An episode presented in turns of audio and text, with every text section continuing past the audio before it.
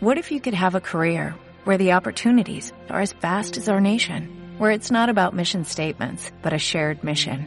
At U.S. Customs and Border Protection, we go beyond to protect more than borders, from ship to shore, air to ground, cities to local communities. CBP agents and officers are keeping people safe. Join U.S. Customs and Border Protection and go beyond for something far greater than yourself. Learn more at cbp.gov/careers.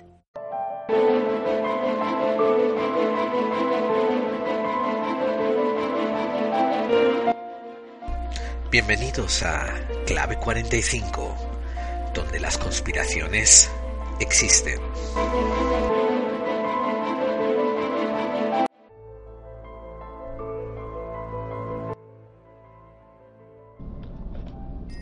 Hola buscadores y buscadoras de claves. Les saluda una vez más Gerald Dean, su compañero de viaje y el director y presentador del programa Clave 45. Solamente os quiero dejar saber que estamos haciendo bastante buen progreso grabando los próximos episodios de la siguiente temporada. Lo único que espero que entiendan es que a medida que vamos adelantando y haciendo más avances en las grabaciones de los siguientes episodios, pues eh, obviamente las entretemporadas van a ser más esporádicos, simplemente por falta de tiempo. Pero recuerden, eso es una buena señal y eso es buena noticia para todo el mundo, porque eso quiere decir que los programas ya van a estar más o menos listos y van a poder salir con la continuidad que a mí me encanta, que es uno por semana llueva o truene o ocurra lo que ocurra. Y continuamente recibo preguntas, tanto por mensajero privado como por correo electrónico, diciéndome cuándo, cuándo, cuándo, cuándo vas a sacar la siguiente temporada. Pues técnicamente creo que mm, estamos apuntando hacia finales de marzo. Como compromiso les diré que quizás sea entre mediados de marzo y mediados de abril. Mm, denme así una ventana de 30 días. Lo que sí voy a hacer es, una vez que estén listos los primeros programas, voy a empezar a lanzar cada semana por el canal de Evox unos avisos y unos eh, pre-programas, pre-lanzamiento. Así esperamos poder crear un poco de expectación y dejar que la gente que no estaba enterada ¿no? se vuelva se vuelva a sumar a la audiencia ocurre un efecto vagancia cuando se trata de podcast, que es que mm, si a veces te pierdes unos anteriores no te dan ganas de volverlos a escuchar, hay mucha gente que no que se los falta, solamente se escuchan los más ah, recientes. Eso sí, mm, antes de empezar la segunda temporada voy a hacer, como dije, un programa de pre-lanzamiento de segunda temporada. Y en ese programa vamos a cubrir algunas de las bases de lo que deben de esperar, a lo que me comprometo yo a ofrecerles, y vamos a hacer alguna, algún repaso sobre algunos términos. Así, cuando alguna audiencia nueva vuelva, venga, llegue y escuchen algunas cosas que no entienden o que les suenan raras, pues los referiremos a este programa para que intenten hacer un poco de sentido de ello y no tengamos que andar repitiendo las mismas explicaciones en todos los programas seguideros. Y hace poco escuché un meme fabuloso sobre Donald Trump y su murito decía que Donald Trump iba a poner su muro a su pasta, que la empresa española de construcción SACIR iba a dar un presupuesto. Claro, después se iba a ir más allá del presupuesto, iba a, a desmadrarse el presupuesto, acabaría en bancarrota y el gobierno español acabaría rescatando a SACIR. Y al final, ¿quiénes pagaban por el muro de Trump? Los españoles me causó una gracia tremenda. Gracia triste, gracia un poco consternada, un poco de resignada, pero aún así es gracioso el meme. Y como han podido ver, a 7 de febrero del 2017, pues el presidente de Estados Unidos está haciendo todavía su gabinete y cada día elige a personas de más extraña ralea y calaña. Es fascinante encontrar a mucha gente que no sé si son promotores de, de Trump, no sé si son gente que apologéticos que hacen disculpas por él, pero hay un diálogo abierto por ahí, sí, en las redes sociales, que dice que Trump va contra el sistema. Y honestamente, no encuentro por dónde tomar ese argumento. Eh, mucha gente dice que como él es millonario, no tiene que responder a los industrialistas que pagan eh, las ruedas del sistema, que mantienen la grasa del dinero, ¿no? constantemente engrasando las ruedas del sistema. Em, no sé, es, es, una, es una actitud, no sé si infantil o, o muy cortoplacista, o quizás, eh, no sé, muy, muy corta de vista también. Trump es un hombre que llegó al, gobierno de Estados Unidos con el beneplácito de la gente que subvenciona al gobierno de Estados Unidos. Fue parte de un plan donde eligieron poner a una marioneta en la mano derecha y a otra marioneta en la mano izquierda. Una tiene un color más naranja, la otra tiene un color más paliducho, uno era hombre, la otra era mujer, etcétera, etcétera. Pero, ocurriese lo que ocurriese en estas elecciones, los que de verdad están en el poder sabían que habían hecho la jugada para que todo fuese según ellos habían planeado. Tengan en cuenta de que sí, pueden que dejen que Trump haga unos cambios nimios, unos cambios pequeños, pero amigos, eso ocurre en cada presidencia. Una vez hice un comentario un poco cínico, pero del que no me retracto, diciendo que cada vez que sube un nuevo presidente estoy seguro de que lo meten en una cámara oscura con un vídeo donde le enseñan lo que de verdad ocurrió con Kennedy, donde estaban los, los, los, sicarios, donde estaba la gente que disparó de verdad, y le muestran, vamos, un vídeo que todavía nadie ha visto en esta tierra, y le dicen al acabar la película, mira, esto fue porque este payaso no quería hacer lo que le decíamos. Así que espero que no haga falta explicar más. Y a partir de ahí le dejan elegir a quien sea presidente uno, dos, tres tópicos de una lista a elegir que ellos le prescriben para que elija cuál va a ser su gran implementación durante su presidencia. Y el resto él tiene que estar de acuerdo con los mandatos que le vienen de arriba, de los industrialistas, de los capitalistas, de la gente con el dinero que le está pagando la presidencia, de la, esa misma gente que paga los lobbies de interés. Y sí, es una versión un poco cínica, pero no creo que esté demasiado, demasiado alejada de la realidad. Trump seguramente también tendrá alguna agenda, le, le, dejarán que haga un par de payasadas, etcétera, etcétera, pero a mí lo que más me preocupa es ¿Qué planes tan grandiosos tienen los que de verdad están en el poder en la sombra que permiten que este payaso ofrezca la, la cara de, mm, de cara al público, vamos? Una vez más, recuerdo que no soy ni demócrata ni republicano. Soy anticorrupto y antisistema corrupto. Cuando el sistema deje de producirnos candidatos corruptos, yo dejaré de criticarlo a derecha y a izquierda a las puertas. Mientras el, sistema siga así, pues no hay vuelta de hoja.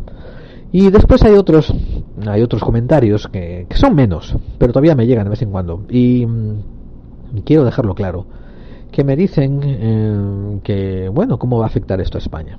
A España le va a afectar como le afectaría hubiera salido Hillary, como si hubiera salido cualquier otro candidato, porque mm, España es un país muy, muy, muy tutelado y que hace muchos años está siendo usado como el cenicero de Europa, como el balneario de Europa y mm, eso, nos han vendido una pseudo democracia que es una monarquía parlamentaria, nos ocultan los tres manejes que hay detrás de las sombras, tenemos un grado de corrupción increíble, por tanto, llueva lo que llueva, caiga lo que caiga, hagan lo que hagan España tiene muchísimo, muchísimo, muchísimo que cambiar antes de poder aspirar a un nivel de democracia y de democracia participativa, democracia ciudadana y un nivel de responsabilidad también en sus sedes de gobierno y en sus ámbitos gubernamentales, pues eso parecido a otros países. Porque ojo, España pueden quejarse ustedes todo lo que quiera de que, de que América es, de que Estados Unidos es un inmenso imperio, es una república capitalista, son los promotores de un capitalismo rapaz, todo lo que ustedes quieran. Pero eh, España ni siquiera es una democracia, es una monarquía parlamentaria, así que cállense y déjense de bailar. Ese es uno de los grandes misterios que me gustaría a mí oír a Iker Jiménez o Carmen Porter hablar en, sus programas de grandes audiencias. ¿Cómo es que un, una nación un gobierno de caciquismo, amiguismo y corrupción ha conseguido que sus ciudadanos se crean que vivan en una democracia? España fue uno de los experimentos mejores sobre mm, esclavismo feudal del siglo XXI. Y yo estoy seguro de que muchísimos, muchísimos países industrializados, eh, los gobernantes en las sombras responsables por esos territorios, envidian lo que está pasando en España. Fíjense de la manera en que ellos lo ven. ¿eh? Esto es la manera en que un Pep, un psicópata en el poder, lo mira. Mira para España y dice, caramba, tienen un monarca que se preocupa de sacarle la sangre al pueblo para vivir como un rey. Perfecto. Y después él tiene una cuadrilla de compinches, que son los políticos, que le sacan también al pueblo o que le sacan a, las otras estadios de Europa, ¿no? A las otras a las otras eh, fases de gobierno que hay al ser parte de Europa y también de ahí se alimentan increíble, no tenemos que pagarles nada. Y después nosotros eh, damos órdenes y les amenazamos con a lo mejor sacarles un beneficio u otro o este o aquello y se cagan por ellos enseguida y, nos venden a, nos venden la patria y a su madre si hace falta. ¿Quién pudiera hacer todos los países como España? Bueno, y yo voy a cualificar una cosa que acabo de decir, que los psicópatas en el poder salivan pensando quién pudiera hacer todos los países del primer mundo como España. Qué cosa tan ideal. Mientras, ahí los tienen.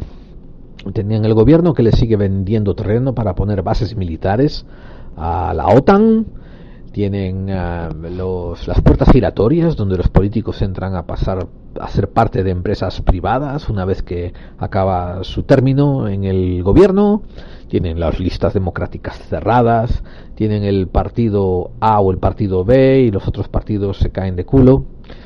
Y ahí tienen al pueblo, al pueblo que prefiere salir a manifestarse cuando hay un partido de fútbol importante antes que ponerse en una huelga general el pueblo que prefiere mm, ver televisión y que no es capaz de dar una patada en el suelo y decir basta ya. No es capaz de decir, miren, tú eres de izquierdas y yo soy más de derechas, pero vamos a dejar esto de lado durante media hora y vamos a intentar sacar a estos buitres, a estas, a estas ladillas que nos están sacando la sangre y intentar imponer algo que nos convenga con los compromisos que todo esto va a llevar, amigos. Algún día me encantaría poder hablarles de cómo se hace una jugada de arreglo y todos los pormenores que con ello lleva, como primero empiezas una, una, una fase de, planeamiento, después cómo empiezas un estudio con todos los recursos habidos, después tienes que hacer una fase de de hacer un inventario detallado de recursos, y esto estoy hablando de cosas y gente, ¿eh? y después empezar a eh, erigir, eh, a imponer unos pequeños líderes que van a seguir el plan trazado de, cambiar y después empezar a implementar unos contrapesos, unos chequeos, unos balances, unos, como digo, unas normas para asegurarse de que la gente que te ayuda a implementar esos cambios no acaban siendo víctimas de la corrupción y no acaban volviéndose ellos mismos en el problema. Es una fase complicadísima, son unas cosas muy complicadas, pero el problema está en que la alternativa es lo que hay ahora. Los psicópatas en el poder. La alternativa no es alternativa. La alternativa es destrucción. La alternativa es lo que ellos nos están ofreciendo desde tiempo inmemorial, que es o haz lo que yo digo o va a venir el coco y te va a comer el culito y te meten miedo, pero lo que no te dicen es que ellos son los que traen el coco, ellos son los que lo inventan, lo dibujan, lo ponen en su sitio y los que obligan al coco que te dé el susto. Ellos son los de la red Gladio, ellos son los de los de los atentados terroristas, ellos son parte, no todos, pero parte de, de, la ley del terror. Ellos son los que subvencionan por detrás al enemigo que mañana va a ser tu amigo y pasado mañana va a volver a ser tu enemigo y te va a ayudar a seguir sembrando el terror. Y nosotros nos parece bien, no tenemos un sistema de fiscalizarlo, de pedir cuentas, de decir, ¿por qué es así? ¿Por qué no funciona? Sácate, has fallado, vamos a poner otra cosa. No, pero aceptamos las disculpas siempre que vengan del poder, porque la alternativa es el comunismo, la alternativa es el anarquismo, la alternativa es el caos completo, sin darnos cuenta de que mm, entre el caos completo y un esclavismo, una esclavitud eh, premeditada, yo casi prefiero el caos. Casi. Creo que sí. Estoy casi sin casi que prefiero el caos. Pero bueno, para los que de verdad se han rendido y ya no quieren seguir pensando ni en geopolítica, ni en geoestrategia, ni, ni en temas trascendentes, ¿no?